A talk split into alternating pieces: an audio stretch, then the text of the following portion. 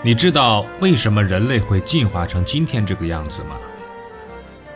你知道不同人种之间的差异究竟从何而来吗？你知道男人和女人到底有什么本质的区别吗？这些看上去司空见惯、细究起来一头雾水的难题，在这里将为您一一揭晓。请听《疯狂人类进化史》，作者史军。由文措为您播讲。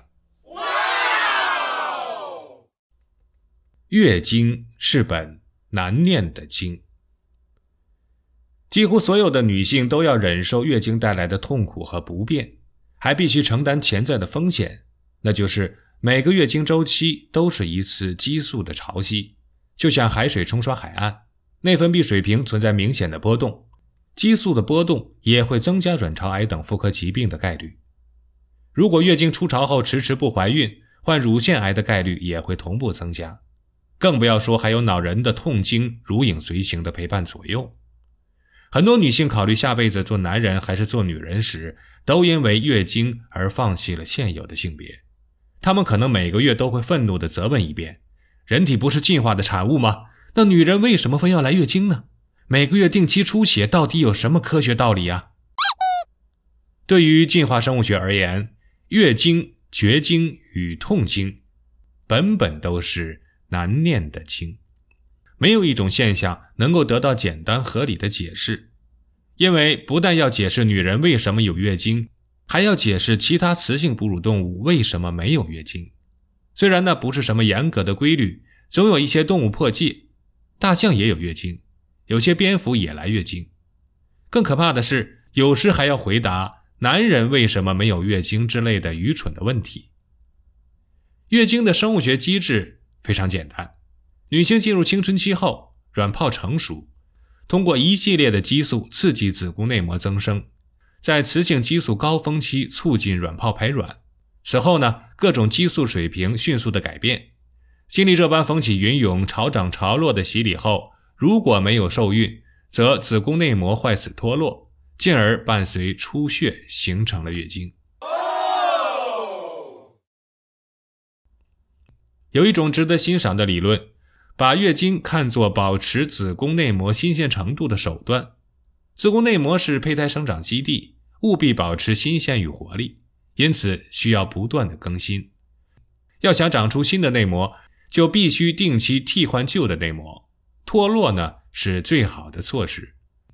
至于出血，只是内膜脱落的副作用，脱落的过程必然涉及血管破裂。这个理论听起来非常的漂亮，但有一个小小的不足，那就是不能很好的解释为什么月经在动物界不是普遍的现象。难道其他动物都不需要更新子宫内膜吗？嗯，有一个值得考虑的重要观点呢，是子宫属于开放性器官，虽然有阴道作为屏障，但阴茎带有大量的细菌。精液本身也极易携带病原体，它们可能借助精子一同侵入子宫，特别是由于人类隐蔽排卵导致的持续发情与几乎不间断的性交，感染概率比定期发情的哺乳动物大大的增加。所以子宫有必要定期的清洗。最简单的方法呢，就是脱落子宫内膜并伴随出血，虽然有一定的物质损失，却能保证机体健康。与人类情况相近的黑猩猩也面临同样的困扰，群交造成的污染更为复杂严重。子宫当然也需要月经冲洗，并且剂量并不比人类少。有月经的蝙蝠也不是俗手，它们多在夜晚活动，漫长的白天无事可做，交配几乎是唯一的乐趣。很快，这个理论就得到了进一步的拓展。月经不仅可能限制病原体，而且可以限制铁元素。体内含铁量过高可能导致血红素沉淀，很多新生婴儿患有黄疸，大多是血红素沉淀的结果。身体积聚过多的铁元素会引发代谢异常，定期排血可以有效调节铁含量，所以女性几乎没有血红素沉淀症。排铁呢，还可以限制细菌的生长，因为所有细菌都需要铁元素。疟疾虫攻击并裂解红细胞，就是为了得到铁。但人体铁元素大多被控制了起来，有很多种蛋白专门与铁结合，叫做铁螯合蛋白。一旦细菌得不到足够的铁，就像动物得不到氧气一样，根本无法在人体内生存。西方曾经盛行放血疗法，达尔文就曾多次试过，他的女儿安妮就是经放血治疗后无效而死亡的。现代医学已经放弃了这种疗法。并认为那是愚昧的行为，但用献铁机制重新加以考虑，放血疗法可能存在一定的合理性。就像是人为的月经，放出了血，也就等于控制了铁，进而制约细菌的生长。与之相对应的是，感染期间人体一般会出现暂时性的贫血，可能是身体对抗细菌的重要措施。如果随意补铁，不但不会提高免疫力，反而呢会加重感染。这可能是民间在炎症期间忌吃某些含铁量较高的所谓发物的主要原因。